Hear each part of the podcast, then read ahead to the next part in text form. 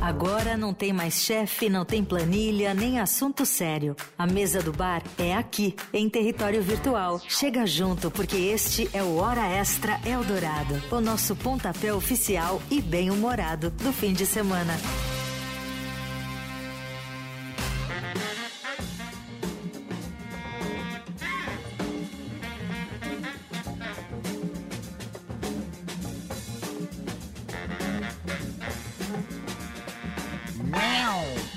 Começando por aqui mais Como? uma edição.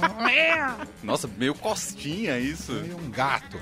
Como é que o cara fala? Como um gato. Saiu do Fantástico. O seu foi pior, Leandro. Bom, tá começando por aqui mais uma edição do Hora Extra Eldorado. Estamos nessa sexta-feira, dia 3 de dezembro.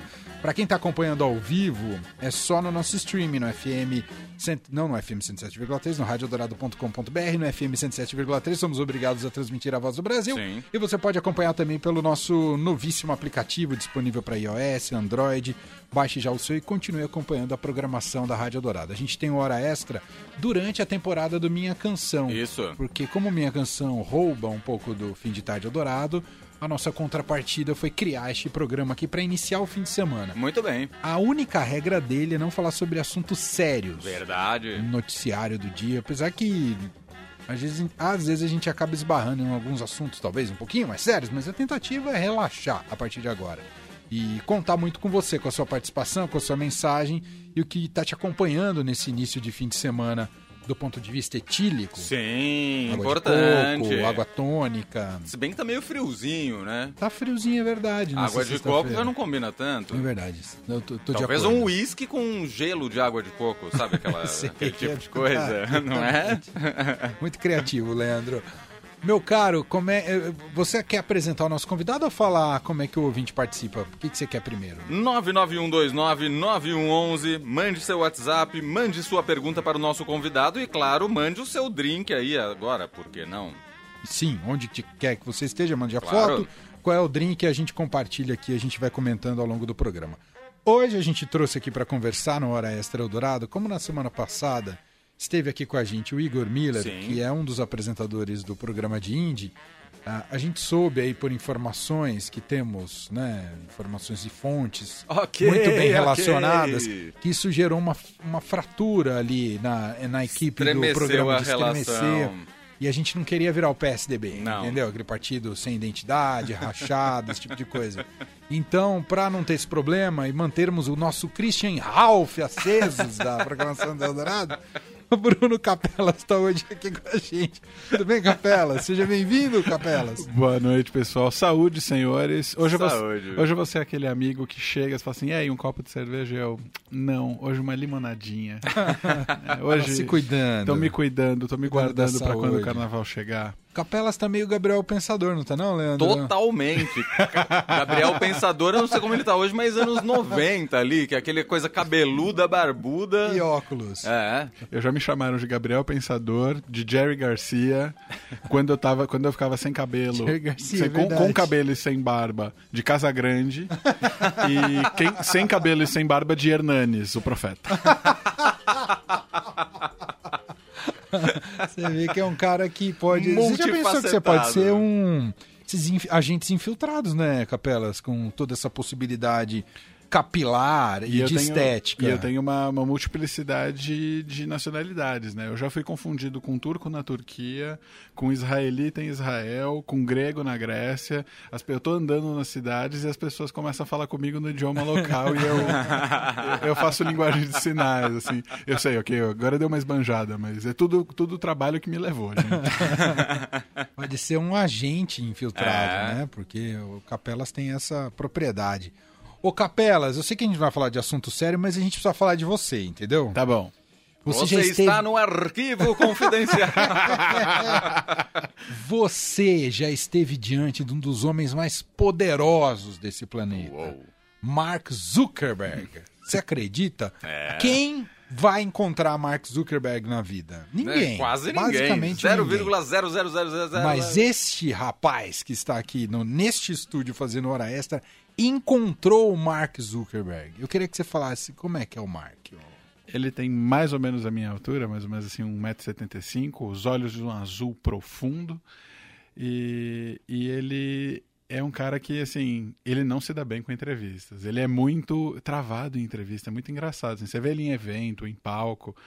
É um cara que até consegue fazer uma piada ou outra, mas em entrevista ele fica sério, parece que ele não sabe muito bem como reagir. É muito engraçado, assim, parece que ele tem um pouco de medo de entrevista. Você entrevistou ele aonde? Eu entrevistei ele na sede do Facebook. Foi. Tá fazendo. Já fez, fez dois anos. Ele foi final de 2019, setembro de 2019. Fui convidado pelo Facebook para ir até lá e, e entrevistá-lo no meio de uma semana que ia ter um monte de anúncios de realidade virtual que o Facebook ia poder. Não era metaverso ainda. Então, não era metaverso, mas é engraçado. É, engraçado porque eu peguei. eu- eu- essa entrevista saiu aqui pelo Estadão. Eu era. Vamos lá, né? Vamos voltar um passinho. Vamos. Eu tenho o programa de indie, fui editor de tecnologia aqui no Estadão, editor do Link por alguns anos, antes repórter, antes estagiário. Eu passei a vida aqui no Estadão, enchendo o saco.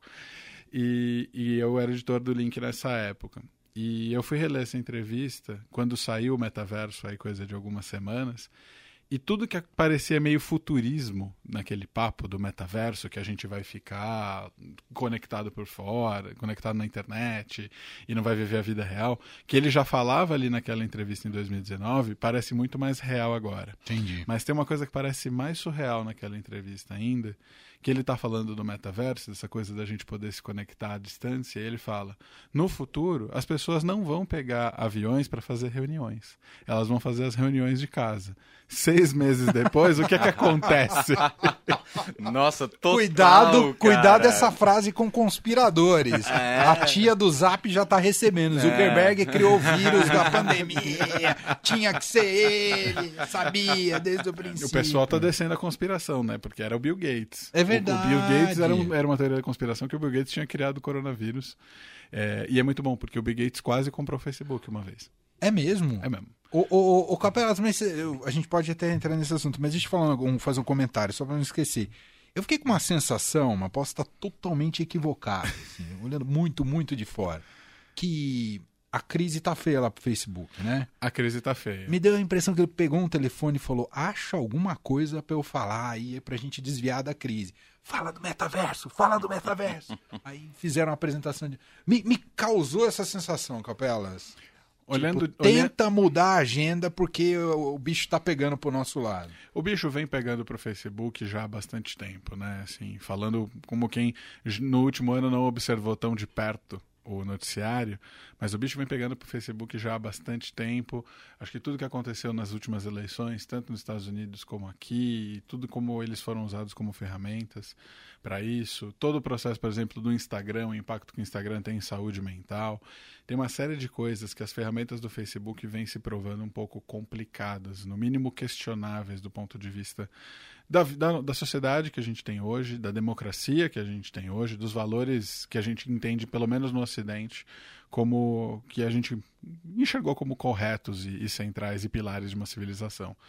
E eles vêm questionando um pouco isso esse papo do metaverso é um negócio que existe há muito tempo no Facebook. Assim, eles compraram a Oculus, que é aquela empresa de óculos de realidade virtual, em 2013. Se eu não estou enganado, 2012, 2013. É, eles vêm falando disso há muito tempo. Mas parece uma grande desculpa, inclusive de mudar o nome da empresa. Exato. Isso sim. É. É, quase dá pra, eu, eu sinto que quase rolou uma vontade de mudar o nome do próprio Facebook, do aplicativo, mas não dá porque aí também você perde muito no, né, o senso de marca daquela empresa. Mas o- a mudança de nome para Meta e que é uma mudança que por um lado faz sentido porque é tudo que eles querem explorar no futuro, mas não condiz o que é a empresa hoje. E não e, e assim, é uma- né, do lado botequeiro aqui, é um nome terrível para as linguagens latinas, né? É, Cria- Convenhamos, cria- é. é, catastrófico. Falando assim, sendo muito elegante, é um nome terrível. e assim, não é, que, não é como se fosse em territórios desprezíveis para o Facebook, né? Porque, por exemplo, o Brasil é um dos maiores países do WhatsApp, do Facebook, do Instagram, verdade. uma série de ferramentas. Então, assim, talvez tenha sido uma aquela coisa, vamos tirar a marca que nem tirar um bolo no meio do forno. assim. Você falou que o mercado latino, Brasil incluindo, é muito importante para Facebook e tal. Você ainda é um ávido consumidor de Facebook, rede social? Eu e larguei o Facebook, mais? você largou? Eu larguei. Eu também larguei. Eu nem sei o que tá acontecendo lá. Eu às vezes entro pra compartilhar o programa de indie no Facebook pra quem eventualmente ainda não saiu de lá. Aham. Mas é raro, assim, é raro. Não acontece muita coisa. É. Às vezes eu vejo alguém desejando parabéns, aniversário, alguma coisa assim, né? Sabe o que tá acontecendo? As pessoas estão me mandando foto no WhatsApp pra lembrar o que o Facebook trouxe pra elas. Eu tô tão distante que eu recebo uma notícia Aquela do Facebook pelo le- WhatsApp de alguém. Da o do que me dia, mandou. né? Isso é uma coisa que eu faço, que eu entro às vezes no Facebook pra ver o que, que rolou aquele dia. Porque ele tem um recall aí de 10 anos. Eu, pelo Isso. menos, comecei a ter Facebook em 2011. Uhum. Saudades Orkut. É, saudades mandar depoimentos, vamos deixar claro aqui. Ah. Mas é, as pessoas não usam tanto mais o Facebook, pelo menos eu não tenho sentido isso. Mas e o resto? Instagram, Twitter e Twitter, etc? Twitter eu sou um ávido usuário, continuo usando todo dia. O Twitter faz parte da minha dieta de notícias. né? Uhum. Muito chique. Na verdade, assim, eu sigo um monte de jornal e é ali que eu consumo notícias. Jornal e jornalista, às Jornais vezes, e também, né? jornalistas muito juntos. E acho que isso é É. uma coisa legal que o Twitter tem, que às vezes você não precisa seguir necessariamente um veículo, porque às vezes os veículos têm uma agenda de cobrir muitos assuntos e você não está interessado em todos os assuntos. Sim. Mas você pode seguir os jornalistas que interessam dos veículos. Exato. E acho que isso é uma coisa que é muito interessante e eu sempre fiz isso. Ah, nem se- não necessariamente seguia o New York Times, mas seguia os repórteres de tecnologia do New York Times e isso era genial, assim. Uhum. Nem todos... é, às vezes você quer seguir o repórter, não o veículo. Isso é uma coisa que eu fiz, faço e fiz muito. E eu tô sempre no Twitter porque é um lugar engraçadíssimo. E aplicativos de namoro. Não, quer dizer, Não, isso aí... Isso aí eu- Você, isso aí não, eu- você não tem perfil no Tinder? Você é casado? Não, não. Não é casado, mas não tá no Tinder. Não, não estou no Tinder. Nesse Você é old school. Não, eu estou namorando. Pendurei, Ah. pendurei as chuteiras da aplicação. Então não lerei a mensagem da Rosane Book que disse: Gente, que voz linda desse Capelas. Meu Deus do Ah, céu, não vou ler. Para ouvir mais dessa dona, voz, só. 11 da noite, programa de indie. A gente também tem uns episódios aí nos streamings. Mas a voz particular sussurrada no ouvido só uma pessoa tem agora, viu? Não, não se assanhe. Mas voltando ao senhor Mark Zuckerberg, me conta algum bastidor dessa entrevista legal. Tem o bastidor que eu Ele adoro. tava fedido? Não, Não. não, isso era tudo muito asséptico. Vamos dar uma detonadinha aqui no Mark Zuckerberg. Não, Ah. era tudo muito asséptico, era, era tudo muito Era ele mesmo? Você. Era pô, ele você mesmo. tocou nele? Não, eu toquei nele, eu dei a mão pra ele. A gente ainda apertava as mãos das É pessoas. importante, Em é. 2019 a gente ainda apertava as mãos das pessoas. Não tinha essa coisa de soquinho. Soquinho. E ele veio sozinho ou veio com um- Não, uma trupe de assessores? Então, na verdade, o que aconteceu foi que eu fui até ele, né? A entrevista foi numa sala que fica. Supostamente dizem que é a sala dele, que na verdade fica perto do computador dele, porque Aquelas ele não salas tem uma que tem um sala. espelho, você sabe que tem E- 70 pessoas. Não, parecia uma sala de estar, assim, Ah, sei. parecia, sei lá, aquelas, aqueles apartamentos chiques que a gente vê em, em Visite o Decorado. Era meio que uma sala dessas, assim. Você esteve no Mark, com o Mark Zuckerberg no lançamento imobiliário, entendi. Era um empreendimento. Era o Mark mesmo? Ganhei, ganhei, ganhei, um, ganhei um algodão doce. Não, mas foi muito bom porque assim. Não foi no Alto da Lapa, não. Não, não foi. Não, mas é, eu, eu fui até a sede do Facebook, era uma tarde que eu tinha demonstrações e tinha entrevistas com outros executivos. Além, ele era, obviamente, né? Não era nem a cereja do bolo. Acho que sabe quando você tem bolo recheado, que você, tem, re- que você só come tudo e depois você come aquele recheio? Sim. Ele era esse recheio no meio daquela tarde. Mas aí eu tinha alguns sempre assim, ah, uma coisa, sai de uma coisa para outra e ficava esperando alguns minutos. E às vezes eu ficava esperando em qualquer lugar. Para a entrevista dele, eu me pararam num café, eu fiquei ali num café e a assessora de imprensa que estava me acompanhando aquela tarde ficou falando do café, ficou falando do café, e não sei o que, não sei o que lá. Pra ter assunto. Para ter assunto, para me enrolar Esse ali. café colombiano, ela ficou lendo a enciclopédia do café.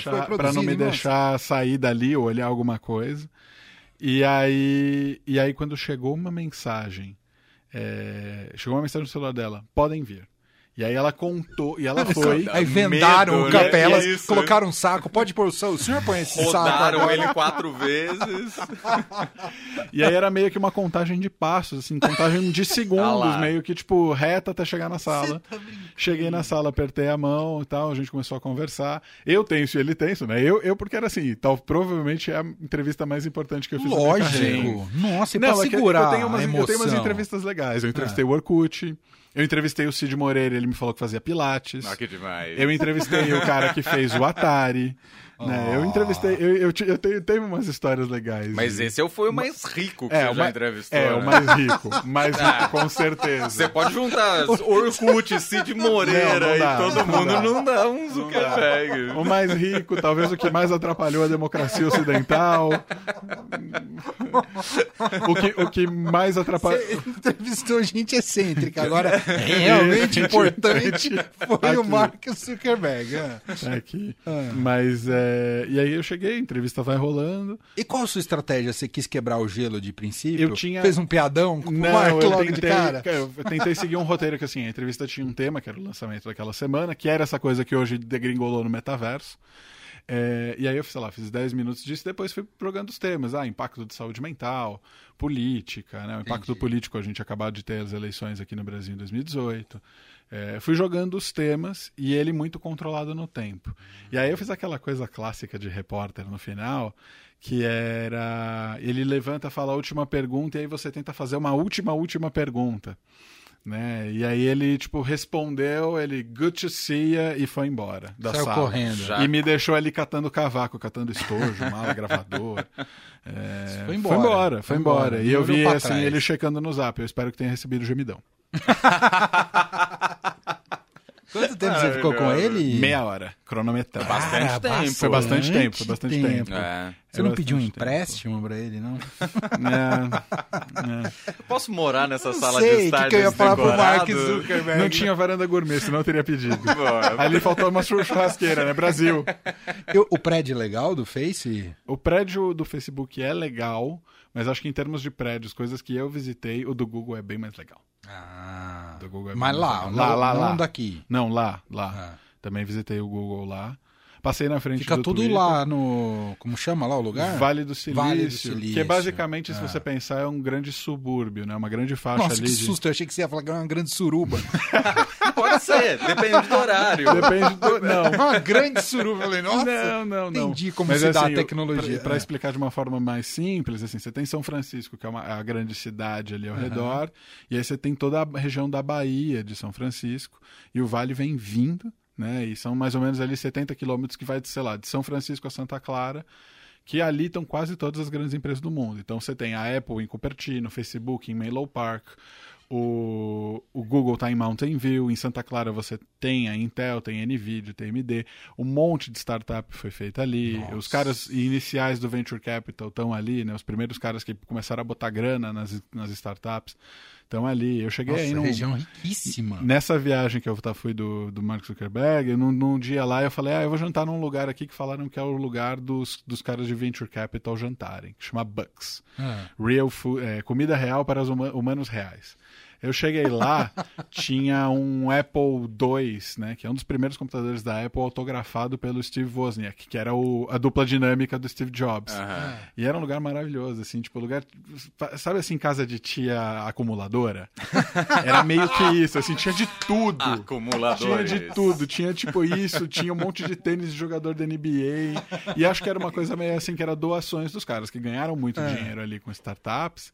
E aí eles gostavam muito do restaurante, eles compravam um item no leilão e deixavam E no deixava restaurante. lá. Que legal. Meio que pra se gabar, eu não sei, uma coisa assim. E o que, que era o rango?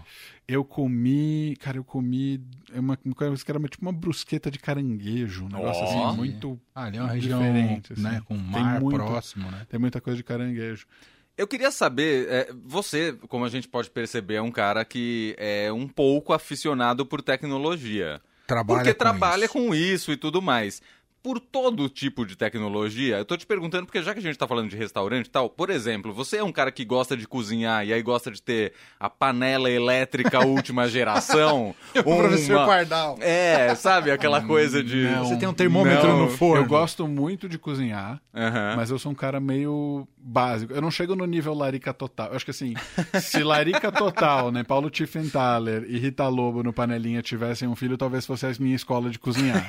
Mas eu sou o cara não consigo nem imaginar essa junção.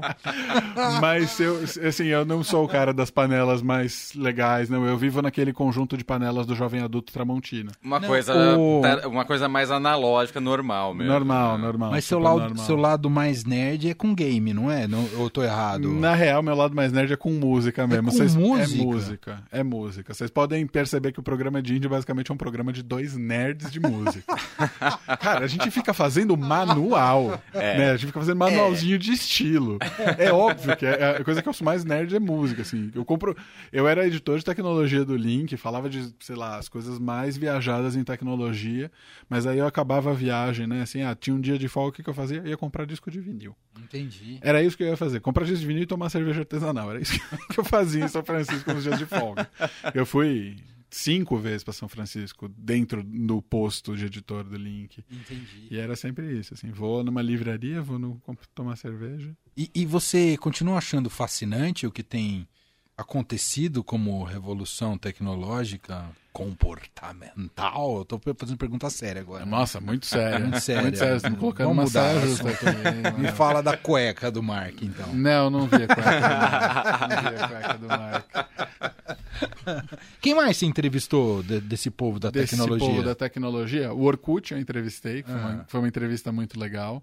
Ele, e ele já, anos depois do Orkut, ele já estava com uma outra rede social chamava Hello. Acho que não deu muito certo, né? Não. Ninguém socializou ali. A, a Adele gravou uma música, né? Hello. Chata.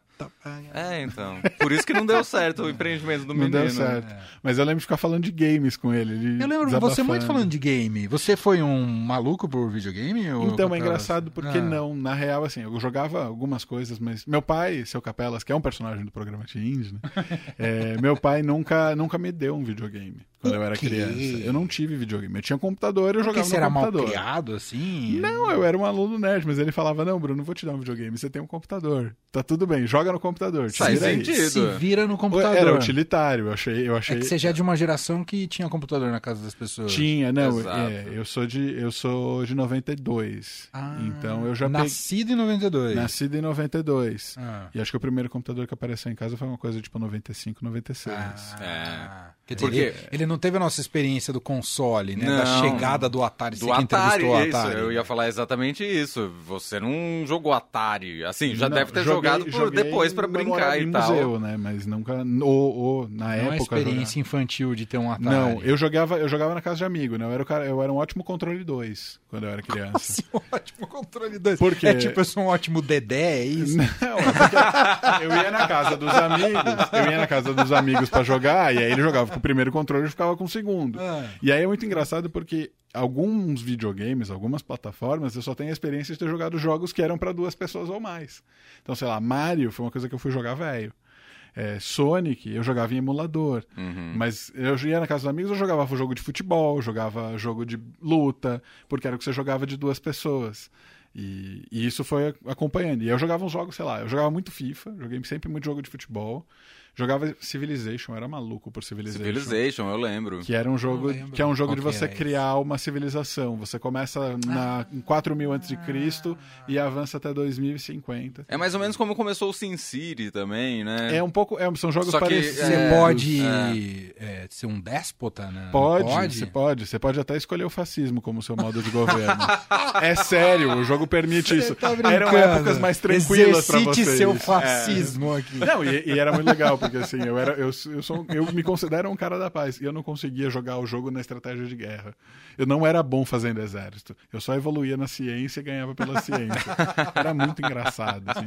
Mas eu. eu, eu, eu E ele é sem fim, esse jogo? Ele vai até. Ele vai. Ele tem uma quantidade de limite de turnos, se eu não me engano, na versão que eu jogava, que era o Civilization 3, eram 512 turnos. Você chegou em- ao 512? Turno? Muitas vezes. O que, que é Muitas turno? Me vezes. explica. Um turno é, você, é tipo quando você joga o xadrez, é um turno. Uma, uma vez que você mexe uma Sim. peça. Ah, Então imagina- cada mexida. Cada- imagina que você mexe todas as suas peças, soldados e cidades e tudo mais, e aí você passa para o próximo ano. Então é um jogo que é, Entendi. É e o é objetivo é dominar o mundo. dominar o mundo, ou man- mandar uma, uma nave espacial para Alpha Centauri, ou vencer como secretário-geral da ONU. É jogo de maluco. Eu jogava assim, são partidas de 8, 10, 12 horas. Ele falou Tá de brincando. dominar o mundo, mandar pra outro lugar. Acho que Elon Musk Zuckerberg É, se tudo- inspiraram tudo fã no... desse é, jogo. porque eles estão dominando o mundo, mandando E gente pro vocês não têm a impressão que esses caras estão com tanto dinheiro que falaram, ah, vamos gastar agora viajando pro espaço? Não tá com essa Mas é- cara? É, é isso, não é? mas, na Quase verdade, um luxo. Não é nenhum luxo, imagina que é meio que sonho de criança, assim. Quando, Sei. quando, eu, quando, eu tinha, quando eu era criança, eu queria ter um videogame. Você vai na minha casa tem um monte de videogame. Tenho tempo pra jogar? Não, não tenho. Mas realizei o sonho de criança, eu tenho um monte de videogame hoje. Esses caras tinham um sonho, ah, brincava com navezinha, assim, né? Aquela coisa, ver a Apollo 11, assim. Sim. E ele falou assim, ah, quer saber? Eu que vou pro espaço agora. Entendi. É isso, é os caras brincando de criança. E eu falo assim, pô, é legal, é legal, mas ao mesmo tempo eu falo, cara, aonde, como esse dinheiro foi ganho? Como é que isso aconteceu? E o que, que esse dinheiro poderia estar fazendo? É verdade. É isso. Você gostaria É de ir pro espaço? Aproveitando a deixa. Por que não? Por que não? Mas pra ir pra ficar ou pra dar uma voltinha? Pra dar uma voltinha, pra dar uma voltinha. Tem Ainda que eu muitas conotações essas que ir pro espaço. pro espaço. o espaço decorado? Não, O é espaço decorado do Zuckerberg. Igual tinha notícia hoje que eu tava lendo pro Leandro Cacossi de um cidadão que foi internado no hospital, que ele gosta muito de armamentos militares. E aí tinha, infelizmente, no reto dele, uma introduzido uma um, Uma sei lá, bala, um um projeto. projétil. O tiro saiu pela colada. Aí tiveram É, que chamar o esquadrão antibombas para conseguir ser cuidado pela equipe médica. Inclusive, Esse quase foi pro espaço, o professor. Pedro tinha mandado essa notícia aqui pra gente também. Obrigado, Pedro. Saudades, Pedro. Pedro, E quais videogames você tem? Me conta. putz, hoje eu tenho. Hoje eu não só, acho que eu não tenho só o Play 5. Ah. Que eu acho que eu, eu, eu tinha alguns por conta de ser editor, né? E tinha da cobertura, e jogava, recebia os jogos por causa da cobertura de, de tecnologia. E aí aos poucos eu fui comprando. Eu tenho acho que todos os videogames dos últimos 10 anos, tirando o PlayStation 5. Mas assim, não consigo jogar. O que eu jogo de vez em quando é algum amigo vai em casa e eu jogo um FIFA. Hum. É isso. Porque FIFA é aquele, aquele jogo do homem hétero, né? O jogo, é o jogo do cara assim, tipo, você para ali, é tipo quase mecânico. Você tá tomando uma cerveja e batendo um FIFA. É tipo, "Ah, e aí, Fifinha Isso. hoje? E eu acho que tem essa coisa, né, de vem é, cumprir a ausência de, é, de não sermos grandes jogadores, né, de não ter... é, todo moleque sonha em ser um pouco jogador de futebol, Total. né? O FIFA, ele um pouco, ele, ele ajuda a superar esse trauma. E o FIFA talvez seja um dos poucos lugares que você consegue colocar o Messi e o Cristiano Ronaldo no mesmo time. É, também tem isso. Também tem isso. É verdade. Então eu tô traumatizado pro resto da vida, né? Que eu sou péssimo tanto jogando fisicamente quanto jogos virtuais de futebol. Eu sou péssimo. E, e andando de bicicleta também, né? Andar de bicicleta. Nossa, você quer me deixar traumatizado? Vou passar o resto da noite chorando ali em posição fetal ali no canto. O, o- aquele Nintendo Switch é legal? ou, É demais. É, é- é demais, assim, é um, é um grande videogame. Porque eu acho que ele tem uma coisa que é muito legal, porque ele quebrou uma barreira muito legal nos videogames. Até ele existir, você tinha dois tipos de videogames. Ou você jogava em casa, ou você jogava na rua. Você tinha Game Boy, né, o PlayStation Slim, PlayStation PSP, né, Portable. Você tinha vários videogames que você ou jogava em casa ou jogava na rua. E o Switch você joga em qualquer lugar. E você pode jogar em casa, você pode jogar na rua. E acho que a coisa mais legal, que eu fiquei muito traumatizado por ser o cara do controle 2, é que às vezes você ia jogar na casa de um amigo, e ele, ai, vamos jogar meu videogame novo. E eu falava, legal, vamos aí. Aí você chegava lá, o cara tinha acabado de comprar o videogame, ele só tinha um controle. É verdade.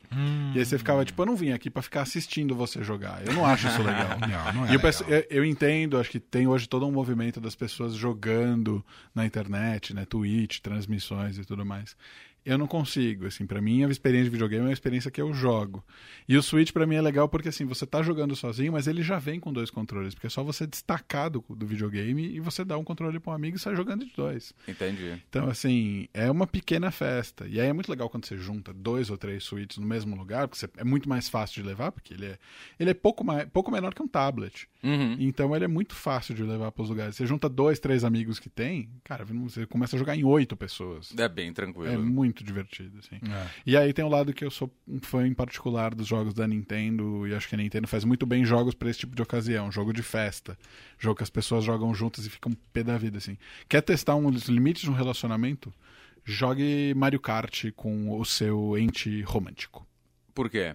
Porque é um jogo de é um jogo de ser filho da mãe, cara. É um jogo que você tem que ficar atacando o item no outro pra ferrar o outro na corrida.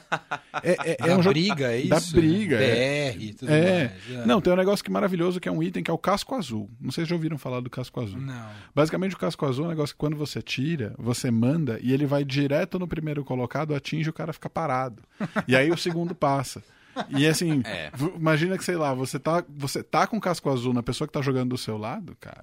Acabou. Impossível. É, é verdade. Ah, e ainda nessa, em matérias, eu queria só saber um negócio do Nintendo Switch. É, que tipo de jogo tem? Tem tudo? Olha, tem praticamente tudo. Né? Tem Hum. os jogos clássicos da Nintendo, então as coisas do Mario.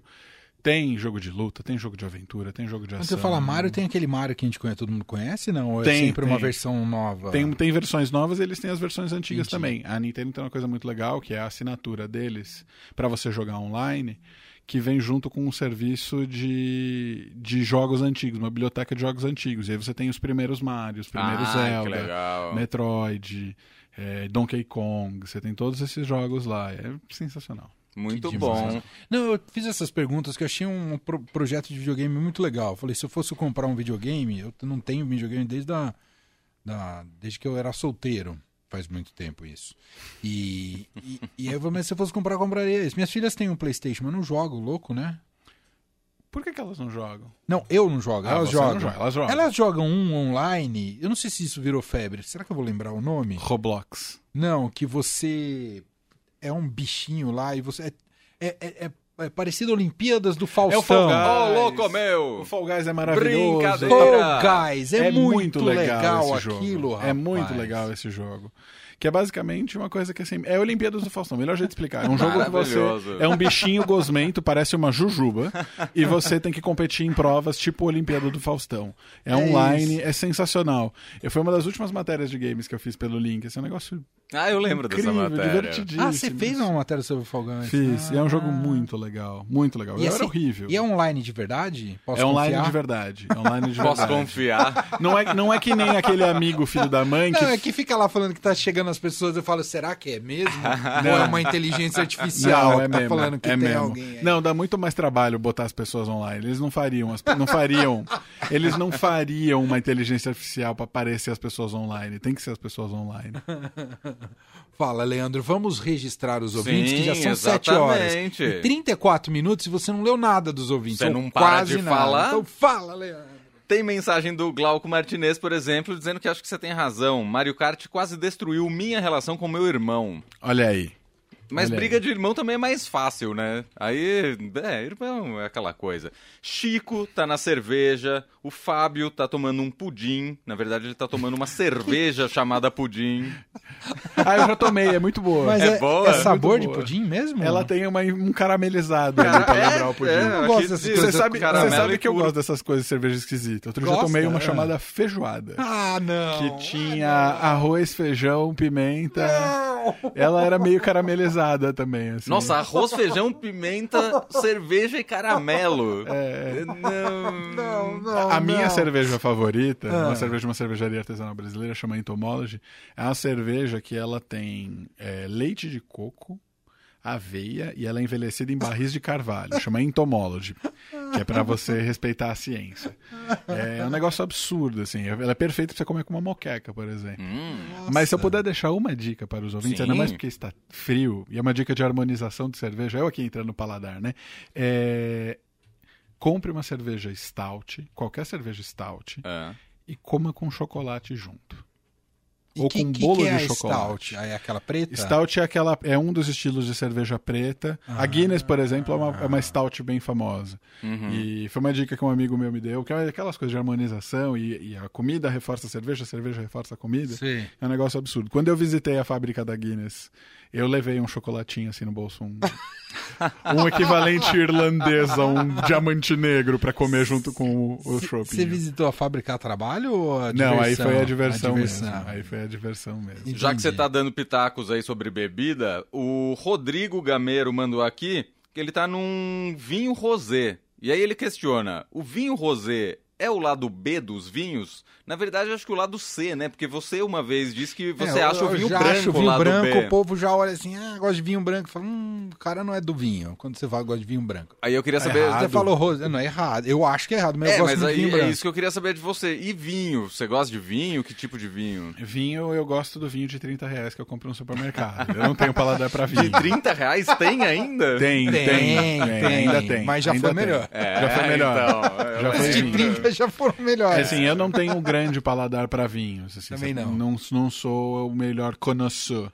de vinhos. Então, para você, Mas meio eu... que qualquer um. É assim, garantido não, um. Entre qualquer... aspas, não, garantido... qualquer um, entre ah, aspas. Garantido um nível mesmo mínimo, época... que não seja um, um sangue de boa. É. Como chamava aquele. Chapinha. Aquele... Não, aquele evento que a gente ia com os colegas de faculdade no interior, não sei o quê. Os jogos Jogos universitários, universitários, o Juca. Juca. Juca. E esses tinham uns vinhos muito rebuscados, né? Era um negócio impressionante. E chopp e vinho. Nossa senhora. Nossa senhora. E chopp de menta. E devolve- aí de- começa. Devolve aqui, devolve aqui minha limonada, por favor. Mas eu gosto, eu, eu sou. Não, não tenho esse, esse terrorismo com vinho, não. Vinho branco, vinho rosé, vem, tá tudo certo. tudo- Entendi. Você falou de cerveja e harmonização. Eu acho que cerveja harmoniza muito bem com comida. Você não sim, acha também? Sim, muito Eu bem. acho impressionante. É das, das Muito bem. bebidas que melhor harmoniza, assim. Eu, eu sou meio suspeito, porque eu gosto de harmonizar as coisas com Coca-Cola, né? Ah, muito nerd isso. Tem dia, é assim, tem, não, não tem nada melhor do que um estrogonofe com uma batatinha palha e uma coquinha gelada no almoço de domingo. Estrogonofe de carne ou de frango? De camarão. Ah, tá vendo? É é outro nível, é sofisticada. outro nível. A gente equilibra as coisas aqui, pô. O que mais, Lê? O AG de Brasília mandou aqui que ele tá. Acho que agora ele tá no gin. Antes ele tinha mandado um vinho tinto resfriado, guardando aqui e tal, e agora gin. Gin já foi mais moda, ainda tá na moda, mas acho que já tá caindo um pouquinho essa, esse modismo e tal. Você é desses que entram nos modismos etílicos, até porque você é meio um Santo Cecília, né? Eu tento chegar antes. Eu tento chegar antes dos modismos. Sabe o que eu faço pra isso? Eu leio É. Gilberto Amêndola. Aí sim! Agora você vai gastar dinheiro porque ele tá numa onda de bares escondidos em São Paulo. Ah, não, é. Você leu isso aí? Eu vi, eu vi. Maravilhosa a matéria. Isso é muito legal. É uma cultura de bar rola no mundo inteiro e que é muito legal que a gente tem aqui. Mas também tem uma hora que não dá. Eu não, E aqui é feito pra um público muito restrito. Não, né? é, é, assim, pagar 30, mais que 30 reais num drink na rua é assim, é para ocasiões especiais. Uhum. Mas não dá. Eu sou um cara que assim, quando eu olho e falo assim, cara, eu vou tomar três drinks essa noite, pô, com esses drinks eu compro uma garrafa inteira e eu fico experimentando. Eu gosto de experimentar drinks em casa. É, ficar É- fazendo. Ah, é isso que eu ia perguntar. Então você gosta de preparar também. É. Esse processo todo, esse ritual todo. É, eu não sou exatamente assim um maluco pelo ritual, mas eu gosto de experimentar, assim. Ah, tipo, hoje eu vou comprar uma garrafa de martini. Nunca tomei martini, eu vou descobrir quais são os drinks com martini. Tá. É, foi uma das grandes diversões da minha quarentena. E aí isso tudo inspirado por um livro que eu acho maravilhoso, que eu comprei uma vez numa viagem, que ele harmoniza discos e drinks. Nossa. Ele pega, sei lá, por exemplo, Ah, o bem legal Blue da isso. Johnny Mitchell Ah. e bota um drink com ouzo, que é uma bebida grega, porque ela fez o disco inspirado em coisas da Grécia. Aí você Entendi. tem, sei lá, tipo, algumas coisas meio, meio óbvias, tipo... Tipo, molejo e Não, escola litrão. não, não tem... Combina. Combina bem. Não tem, não chega, não chega, não tem, é só, di- só disco americano, é um livro, um livro gringo.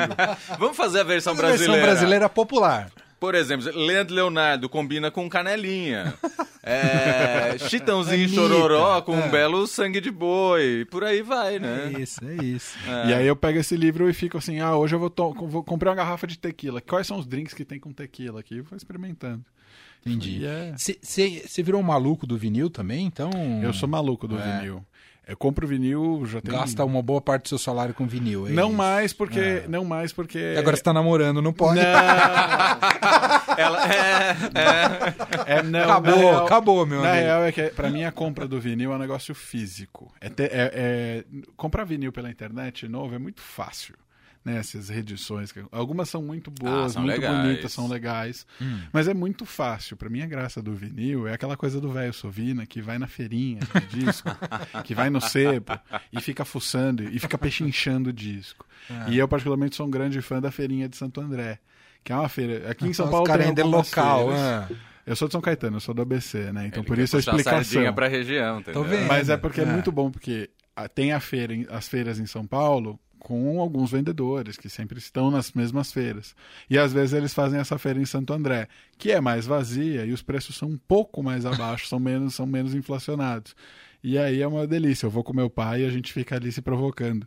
E aí a gente sempre fica roubando um disco do outro. né? A gente vê um disco que a gente quer e eu, eu fico provocando ele, assim. Putz, Ele também é um maluco do vinil, então. ele é, ele é. Eu, eu herdei a coleção dele, aí eu comecei a comprar vinil quando eu tinha, sei lá, uns 15, 16 anos. E era uma época que era maravilhosa, você comprava discos perfeitos por um real. É. Eu tenho uma edição do Gerais. Verdade, a fase antes da. De, de da moda, né? Antes, eu, eu comprei, uma vez eu comprei uns Verdade. Gerais do Milton Nascimento por um real e o disco tá perfeito, assim, eram as Hum, coisas sim. maravilhosas.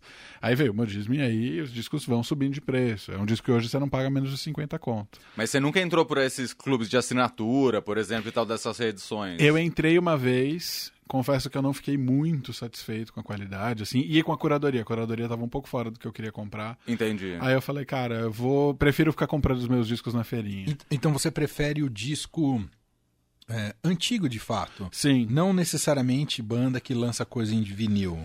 Eu, pra, mim, pra mim, a coisa de ter o disco é que eu quero ter aquele disco, Sim. né? Eu não quero usar o disco simplesmente, ah, puta, a banda acabou de lançar o disco e eu vou comprar porque é o disco novo. Não, né? É uma coisa de curadoria. Eu quero ter a minha coleção especial. E, e acho que é um pouco nesse sentido. Você vai falar, ah, não, sua coleção especial. Cara, tem até disco do Dominó que foi para lá dentro na minha coleção.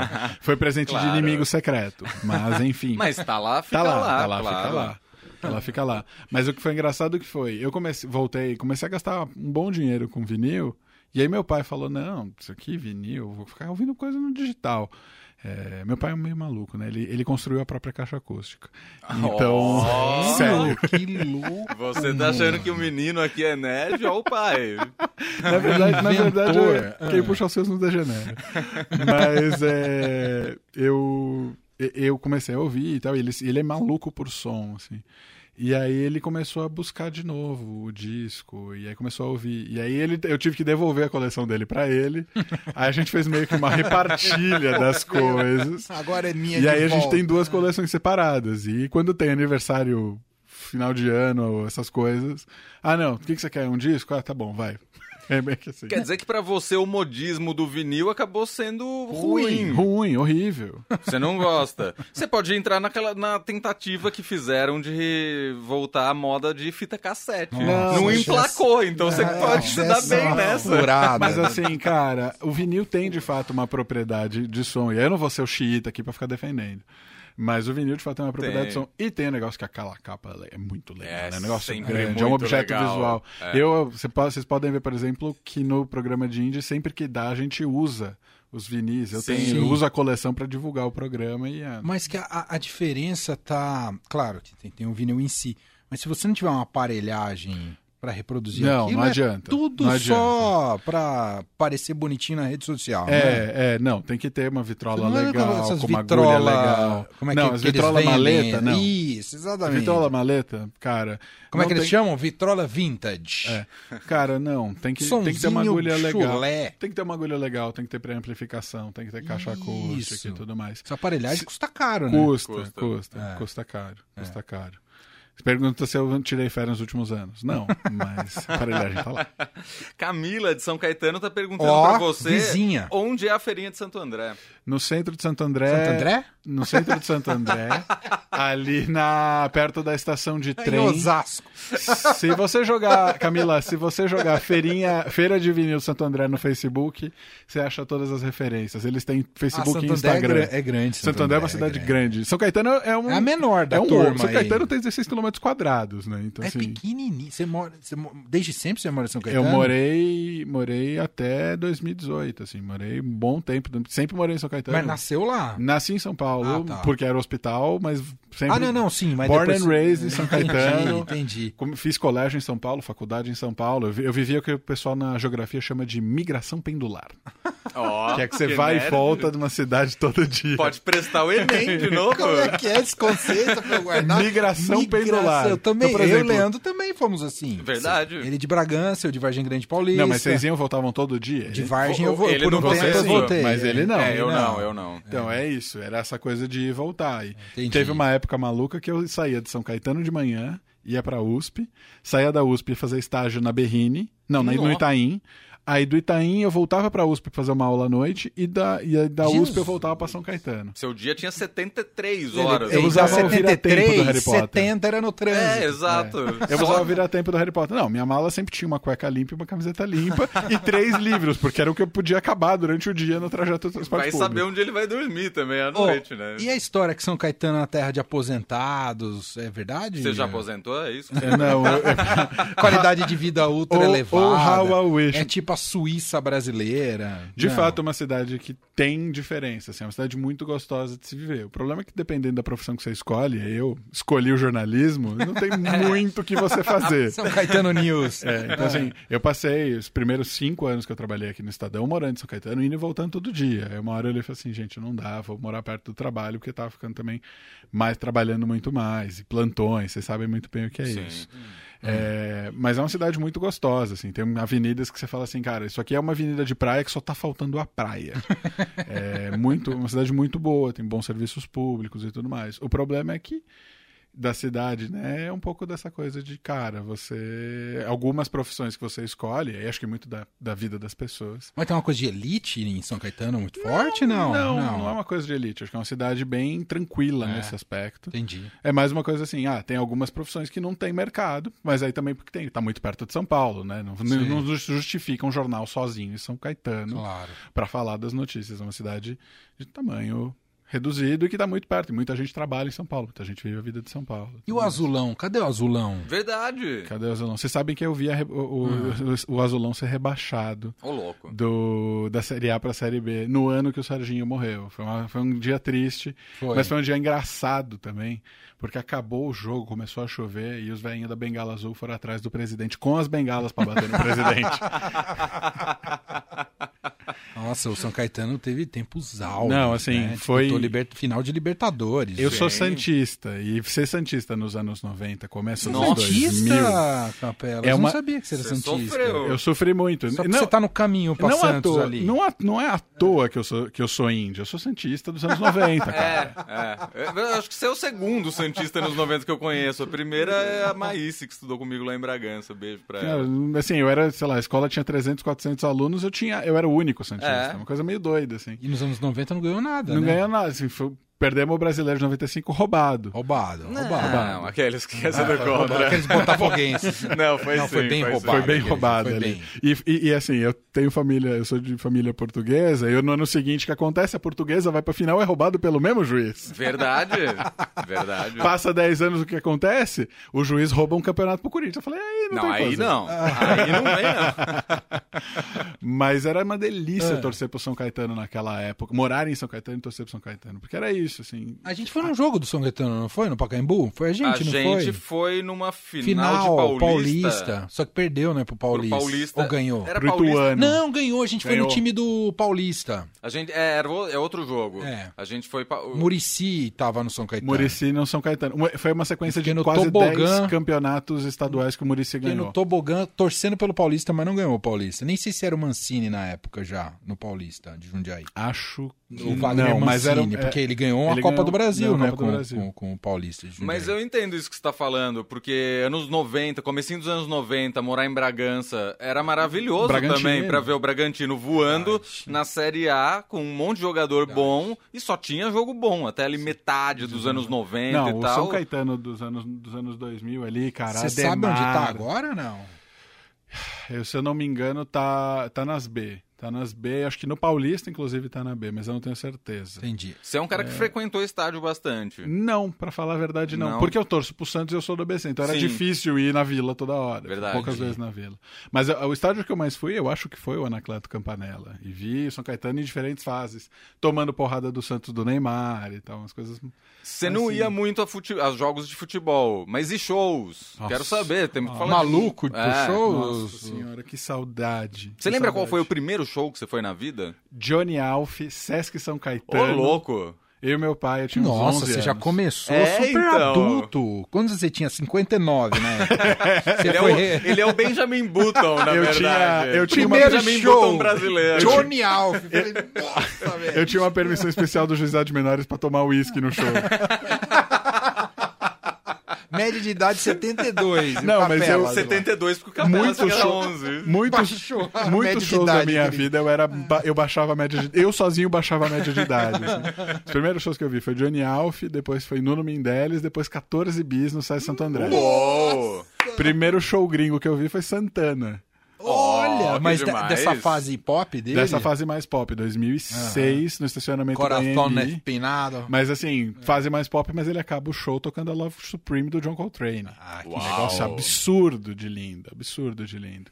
É. Vi- vi- show é um negócio que eu vi muito. Tinha uma época, assim, começo de faculdade, 50 shows no ano. Nossa, capela. Era quarta, quinta, sexta, sábado, domingo, comprando ingresso e indo batendo ponto no Sesc. Nossa, total. Foi a época que eu engordei por causa do sorvete de iogurte.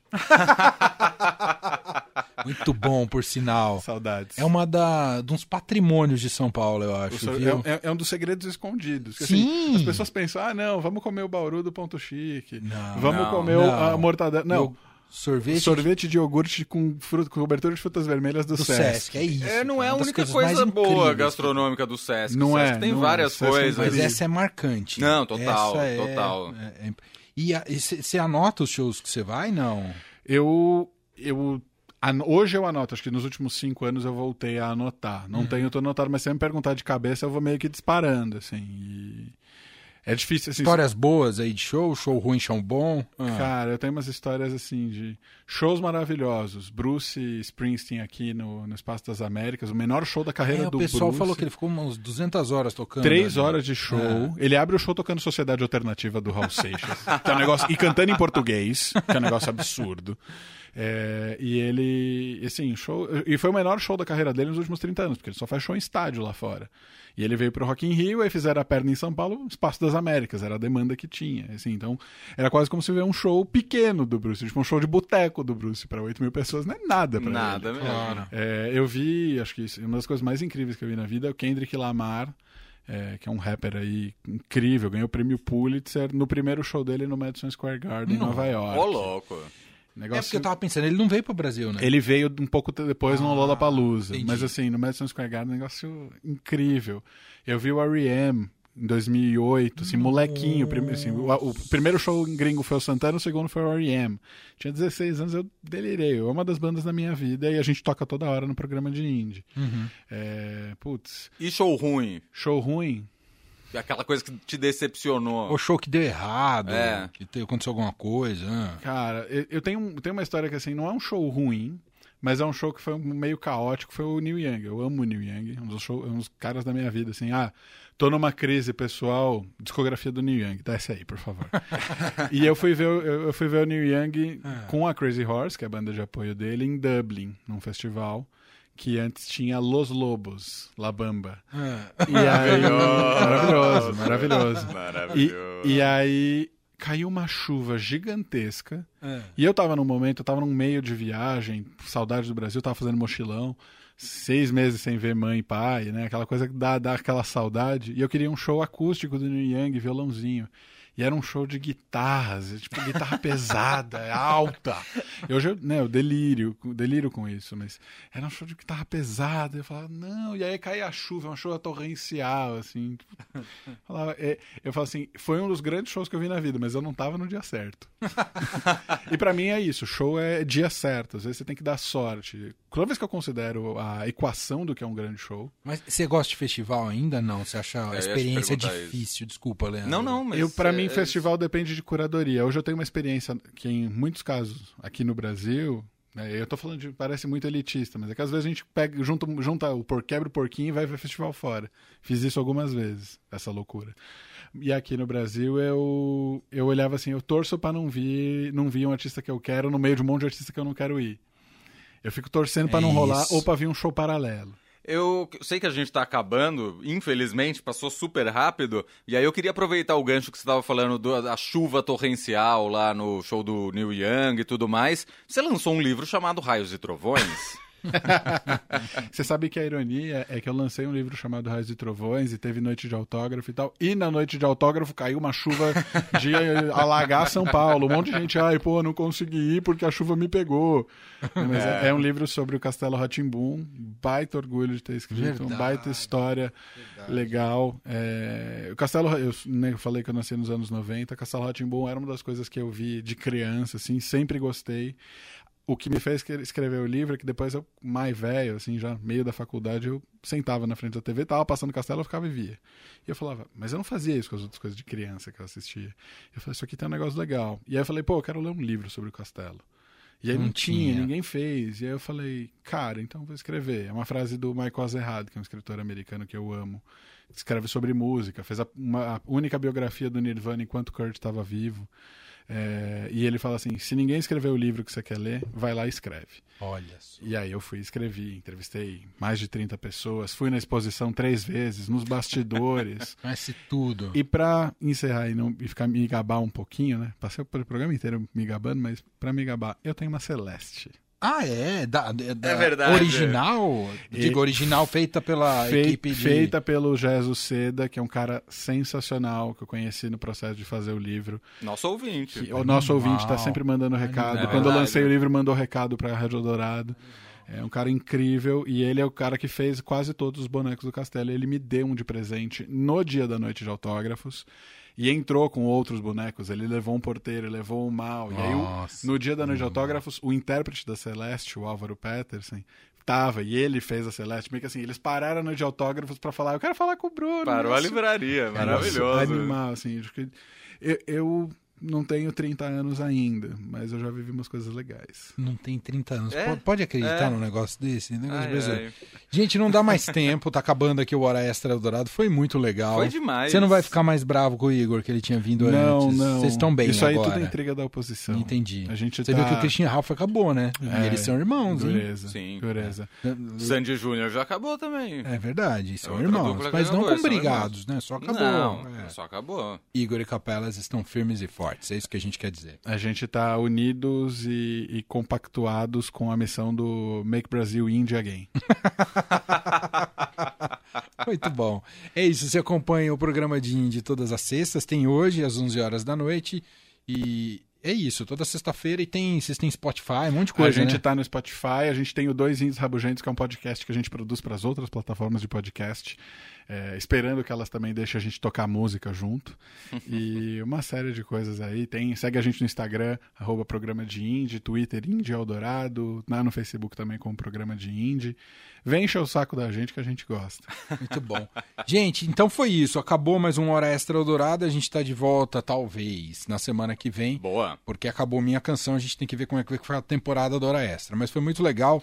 Demais. Abraço a todo mundo. Obrigado né? a todo mundo que participou. Muita, muita, muita mensagem. Infelizmente não dá tempo. Eu vou fechar com uma música indie, só podia ser, Ah, né? claro. Vou colocar a vinheta de encerramento e a música indie aqui, um Kasabian. Você ouviu Hora Extra Eldorado.